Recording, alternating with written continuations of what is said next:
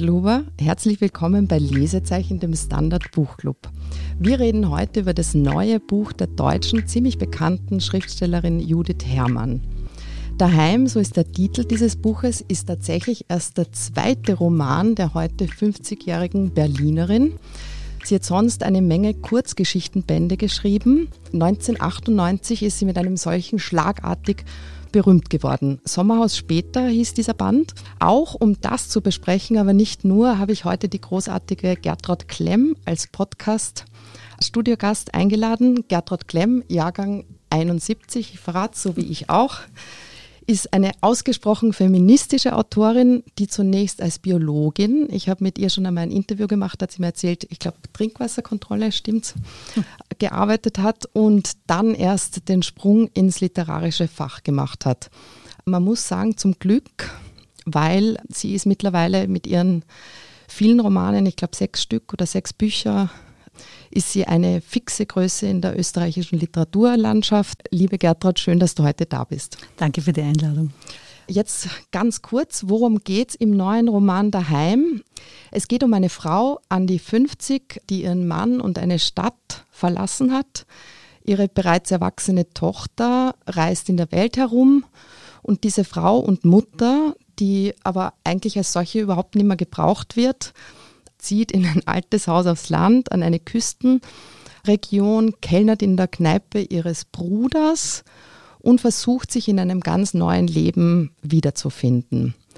Liebe Gertrud Klemm, jetzt gleich als erste Frage, kannst du uns, was vielleicht in meiner Intro ein bisschen banal und sogar mitunter langweilig klingen könnte, erklären, warum dieses neue Buch von Judith Herrmann ein ganz schön spannendes Stück Literatur ist. Worum geht es denn da noch? Ja, also das es ist ein, eigentlich ein großes Thema im Kleinen. Also es geht um das Heimatfinden, um das Zuhause-Sein, das Ankommen und es geht darum, womit man und mit welchen Hilfsmitteln man glücklich werden kann. Und das Ganze ist meiner Meinung nach sehr elegant und wie immer bei der Judith Herrmann sehr leichtfüßig beschrieben und hat aber, wenn man sich kurz mal umdreht und hat man plötzlich eine unglaubliche Untiefe vor sich. Das ist so voller symbolischer Fallen und bin ganz hingerissen immer, weil einfach so eine große Fallhöhe ist zwischen dem, was gesagt wird und dem, was dann drunter eigentlich noch transportiert und gefühlt wird.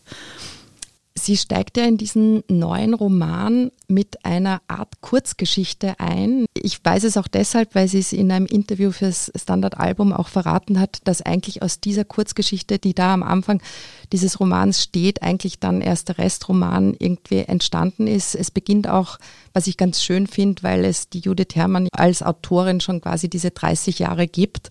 Damals in diesem Sommer vor fast 30 Jahren. Also so beginnt dieses Buch. Sie als junge Frau arbeitet dann, weil ja auch das Rauchen bei Judith Herrmann immer so ein großes Thema war oder eins, das immer wieder viel besprochen wurde in einer Zigarettenfabrik. Also sie hat tatsächlich, glaube ich, mal für Philip Morris gearbeitet, kann man sich heute gar nicht mehr vorstellen. Wie empfandest du so dieses erste Kapitel dieses Buches? Na, es fällt halt, finde ich, komplett raus aus dem Rest, weil es einfach so ein städtisches, sehr tristes Milieu ist, sowohl was diese Arbeitssituation betrifft und das ist alles sehr monoton und es kommt dann eben zu dieser Situation mit dem Zauberer, ne, der mhm. sie dann anspricht und sie mehr oder weniger heilsversprechend auf das Schiff und in diese Kiste bittet. Und es geht halt nachher, nach diesem abrupten Einstieg, ganz anders weiter. Es wird dann ganz ruhig, es wird ganz rural. Es geht eben an dieser deutschen Küste, glaube ich, ich würde jetzt mal sagen Nordseeküste weiter. Es sind nur ganz vereinzelt Menschen, es ist dörflich. Also es ist eigentlich total das totale Gegenteil von dem, wie sie einsteigt. Sie nimmt einen, sie steigt in der Stadt ein und führt einen dann ganz langsam aufs Land. Das ist schon mal sehr kunstvoll. Mhm. Sie steigt ja auch eigentlich in ihrer Jugend oder im jungen Erwachsenensein ein und springt dann in das Alter von 50. Also da liegen so irgendwie ein ganzes erwachsenes genau. Leben. Es bezieht sich aber dann immer wieder auf diese Vorkommnisse aus dieser Jugendzeit. Also das ist nicht beliebig, mhm. sondern es schließt dann immer wieder den Kreis dazwischen. Mhm. Ja. Reden wir ein bisschen über die Menschen in diesem Buch, das ganz interessant ist. Ich muss vorausschicken, als wir uns ein bisschen abgesprochen haben vor dem Gespräch, habe ich gesagt, die Ich-Erzählerin in dem Roman nennt nie ihren Namen und die Gertrud Klemm hat aber genauer gelesen als ich und hat gesagt, das stimmt nicht ganz, fand ich total spannend. Also alle Figuren, dieses ganze Romanpersonal, die haben alle sehr spannende Namen. Die erste Frage an dich, kannst du uns da vielleicht ein bisschen was sagen? Und dann hast du abgesehen davon eine Lieblingsfigur, abgesehen von der Ich-Erzählerin. Mhm. Also auffallend sind, dass die Namen alle, wenn man sie, also wenn man sie ein bisschen durchleuchtet, dass sie alle große, bedeutungsvolle Namensgeber hinter sich haben und von großer symbolischer Bedeutung sind. Also diese Ich-Erzählerin hat keinen Namen, trinkt dann aus einem Heferl, aus dem Tee da drauf steht. Und es wird dann sehr oft wiederholt und sehr eindringlich wiederholt. Und ich denke, dass das einen Grund hat, weil ich eben bei der Judith Herrmann den Eindruck habe, dass sie nichts grundlos macht. Und Teda ist die Göttin des Glücks und darum geht es ja auch in dem Roman, um dieses Ankommen und äh, also daheim sein und wo zu Hause sein und dass das nicht irgendwie dramatisch verhaftet ist, das ist ein großes Glück mhm. und ich glaube, das ist etwas, was man überhaupt in, in, der Gegenwart momentan wieder dann brechen könnte mit Corona, aber das ist ja vor Corona geschrieben. Mhm.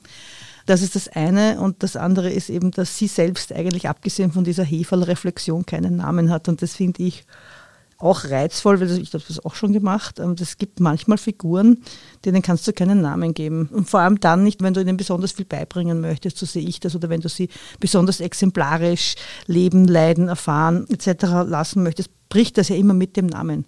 In der Sekunde, wo du einen Namen draufpickst, wirst du gerufen, wirst du kontaktiert. Du läufst ja auch nicht im Leben herum und hörst dauernd deinen Namen ja? oder schreist dir selbst den Namen zu. Und besonders für Figuren, die irgendwie im Suchen sind, habe ich das Gefühl, ist das eine sehr gute Lösung, keinen Namen zu vergeben. Mhm. Die anderen haben alle auch ähnliche Namen, also so aus einer vielleicht ähnlichen Namensfamilie. Genau. Du hast da ein bisschen recherchiert. Ja, das hat mich gleich, weil sie irgendwie alle, finde ich, nicht zusammengepasst haben, die Namen. Also wir sind vielleicht norddeutsche Namen, so wie zum Beispiel der, sie hat dann eine Affäre mit einem Arild, ja genau. Mhm. Und ähm, Arild kommt von Arnold und der Arild hat einen Vater und der Vater heißt, wie heißt er? Onno. Onno und Onno und Arild ist dasselbe Wort. Also das hat schon wieder eine Bedeutung und das bedeutet, ich habe mir das aufgeschrieben, der, muss man eine Brillen aufsetzen, Entschuldigung. genau, das ist der Herrscher, ja. Und die Frau dann, die Amke, das ist die tapfere Tüchtige. Und der Bruder, der Sascha, der ist der Schutz. Und die Mimi ist die Kriegerin und die Tochter Ann ist die Gnade. Also das hat alles ein bisschen, für mich sind das Optionen zum Glücklichsein. Und darum geht es eigentlich in dem Buch, diese, diese, das, was das Leben so mit dir vorhat und wo es dich halt so, muss gar nicht wahnsinnig viel passieren. Auch wenn du an irgendeinem Teich hockst in Deutschland und eigentlich nichts passiert, passiert genug, dass dich glücklich oder unglücklich machen kann. Mhm. Ich fand es ja total interessant, dass, also Otis kommt auch noch vor, das genau. ist ihr Ex-Mann, der irgendwie sehr viel vorkommt. Die haben noch Briefkontakt. Es wird gar nicht viel, ob das jetzt über SMS oder Computer oder sonst wie ist oder tatsächlich Briefe.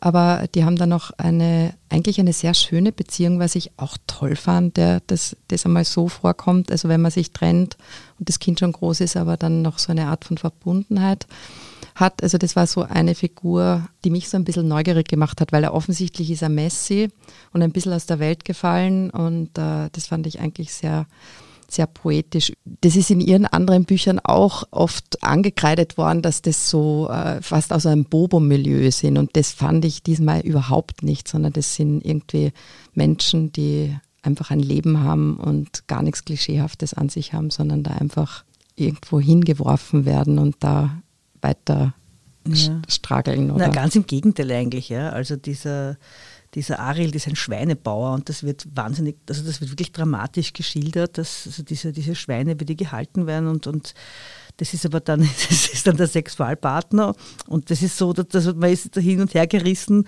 ob das jetzt romantisch ist oder grauslich. Also ich, ich war so, ich war so, also ich habe mir überwinden müssen, dass ich diese Liebesbeziehung akzeptieren kann, aber ich habe mich dann überreden lassen. Also es hat dann auch funktioniert.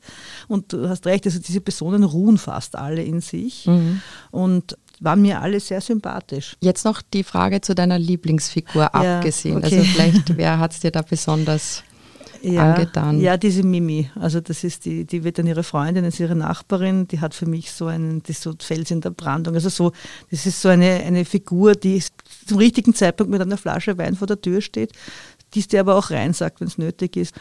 Eine sehr sympathische Gestalt. Da gibt es diese wunderbare Szene, wo die beiden ins Meer schwimmen genau. gehen. Die mhm. finde ich einer der gelungensten Szenen. Die Judith Herrmann, finde ich, ist so eine absolute Meisterin des Atmosphärischen. Also darum ist es vielleicht auch immer ein bisschen schwierig, über ihre Bücher zu reden. Aber wie würdest du die Atmosphäre in diesem Buch beschreiben oder umreißen als mhm. Ganzes? Hm, abgesehen von dem ersten Teil würde ich jetzt mal sagen, dass es eine ganz eine ruhige Atmosphäre hat, aber eben was Treuendes. Also es gibt ein paar Symboliken, die haben sie in sich. Da gibt es zum Beispiel eine junge Frau, die in schrecklichen Bedingungen groß geworden ist und immer in eine Kiste eingesperrt worden ist. Und dieses Kistensymbol kommt ein paar Mal. Das kommt auch bei ihr. Sie hat eine, bei der Magier so eine Situation und dann wird auch ein Marder versucht zu fangen. Und die Art, wie diese Symbole immer wieder vorkommen, das ist natürlich auch nicht zufällig und das macht etwas, also das erzeugt eine irrsinnig große Spannung. Aber es ist um eine große auch landschaftliche Leere und Trockenheit herum. Also es ist nichts im Lot. Es ist, mhm. das Land ist trocken und das Meer treut. Die Menschen sind einsam und sie wollen aber zu zweit sein irgendwie. Also es ist alles so, so voll, voll Sehnsucht und voll, es, es will sich etwas ausgleichen. So mhm. würde ich diese Atmosphäre am ersten bezeichnen.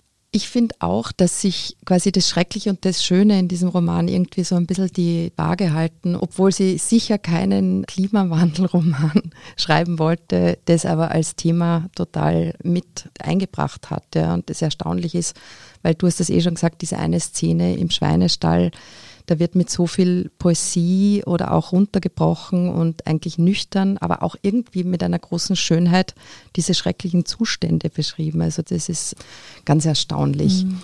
Wir machen jetzt an dieser Stelle eine kleine Pause. Und wir hören uns dann gleich wieder und besprechen dann, warum es Judith Herrmann vielleicht im deutschen Literaturbetrieb nicht immer ganz einfach hatte.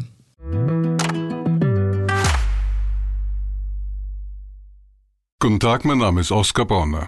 Wenn man in stürmischen Zeiten ein wenig ins Wanken gerät, den eigenen Weg aus den Augen und die Orientierung verliert, dann ist es sehr hilfreich, wenn man etwas hat, woran man sich anhalten kann.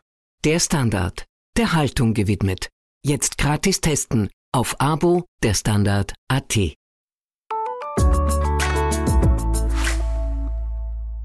Willkommen zurück bei Lesezeichen.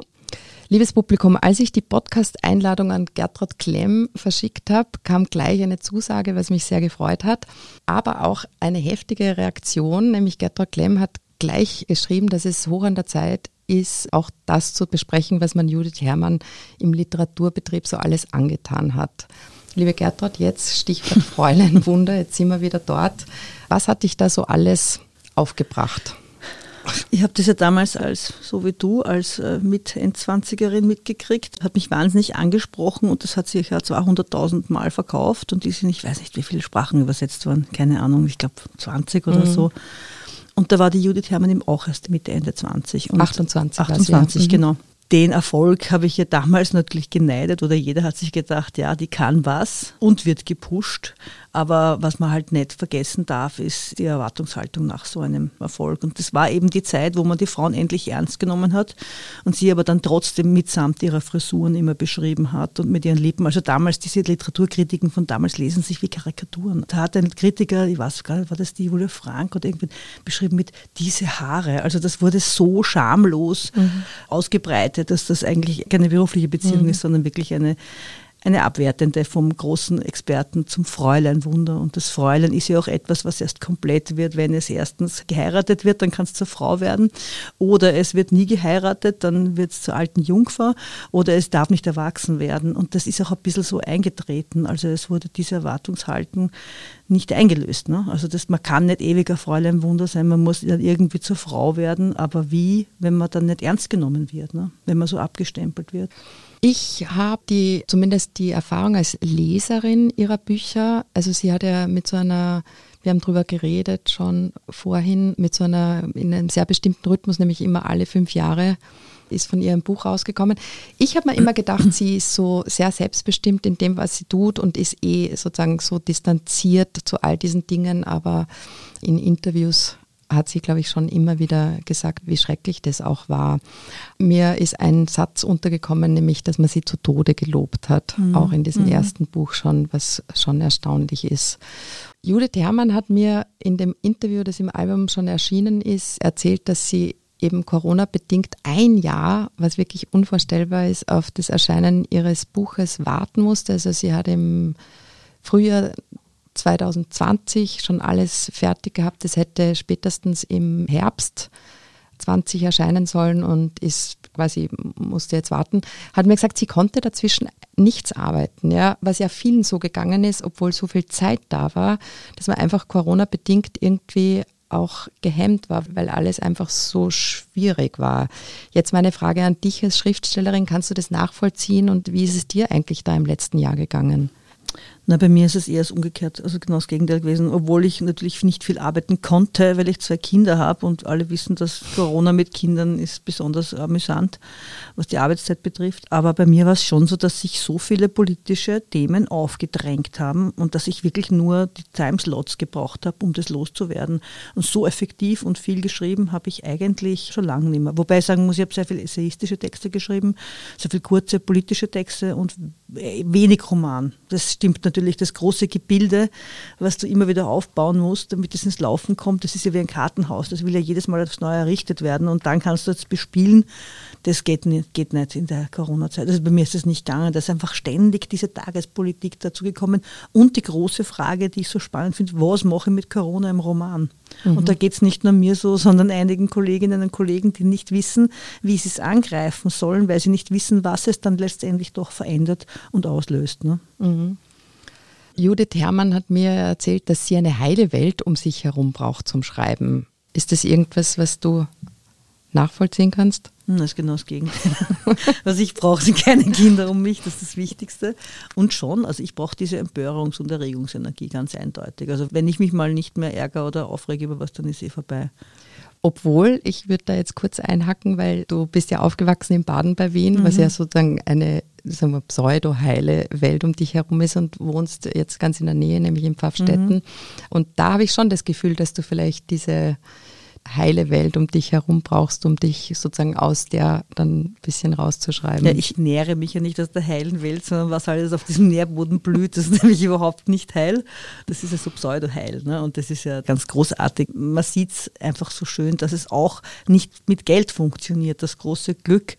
Und das sind wir wieder bei der Judith Herrmann, das sind nicht die großen Sachen und das ist nicht das schöne Haus und das ist nicht das Pool, wo jeden Tag der Boy kommt, sondern es ist einfach äh, auf Augenhöhe behandelt zu werden und zwar nicht nur von der Gesellschaft, sondern auch von den Partnern und auch von den Kindern und das findet dann meiner Meinung nach nicht statt. Also das, das ist alles nur Fassade eigentlich und mhm. das, das, ist den Nährboden brauche ich um mich herum, das stimmt schon. Mhm. Also das Bürgerliche ist natürlich schon mein mein Substrat. Sie hat eine erwachsene Tochter, die eben schon auf der Welt herum ist. Da kriegt sie manchmal Koordinaten zugeschickt und ich finde, sie geht ganz toll mit diesem Thema Loslassen um. Ich glaube, du bist noch mit deinen Kindern nicht ganz so weit, aber konntest du dir irgendwas mit rausnehmen aus diesem Roman?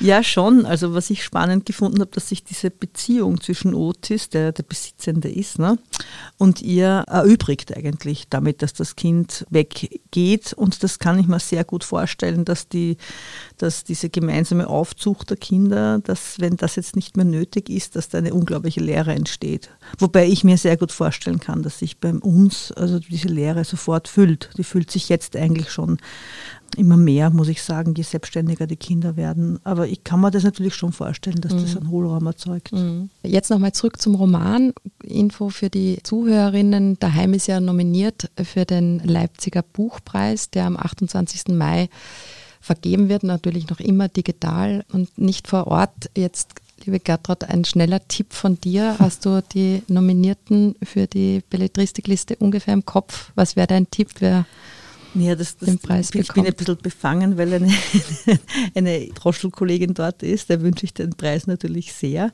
Ich wünsche ihn aber Iris, Iris, Iris Haneke mit Echos mhm. ja. Auf der anderen Seite, ja, würde ich sagen, ich vergönne natürlich der Judith Herrmann auch besonders, weil sie nicht so viele Preise gekriegt hat, wie immer getan wird eine interessante Liste mit vier Frauen und einem Mann, mit Christian Kracht. Wurde, auch, wurde auch wieder gemeckert, ja, dass zu wenig People of Color dabei sind. Das kann man diskutieren. Das ist, glaube ich, das nicht das richtige Format. Aber also ich glaube, ich wünsche es der Judith Herrmann schon, aber vielleicht wünsche ich es auch der Iris Haneke, das lasse ich offen. Genau. Helga Schubert ist auch dabei. Genau. Also die beiden Bücher hatten wir jetzt im Lesezeichen-Podcast besprochen. Also es sind meine zwei Favoritinnen natürlich, aber ja. Ja, Ich glaube, wir sind schon am Ende angekommen. Liebe Gertrud Klemm, es hat wirklich große Freude gemacht, dass du heute hier bei uns im Standardstudio warst. Danke für dein Kommen. Sehr gerne, danke für die Einladung. Liebes Publikum, das nächste Lesezeichen gibt es am 28. Mai. Erstmals wird ein Graphic Novel von einer jungen 24-jährigen US-Comiczeichnerin Tilly Walden besprochen. Das heißt auf einem Sonnenstrahl. Wer diese und nächste Lesezeichenfolgen nicht verpassen will, abonniert uns bei Apple Podcasts oder Spotify. Und wenn der Podcast Ihnen gefallen hat, freuen wir uns natürlich sehr über eine 5-Sterne-Bewertung. Danke fürs Zuhören und bis bald.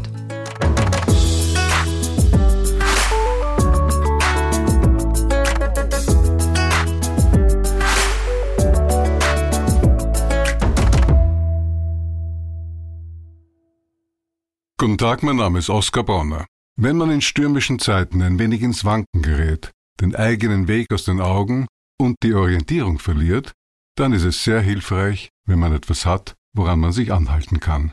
Der Standard, der Haltung gewidmet. Jetzt gratis testen auf Abo der Standard.at.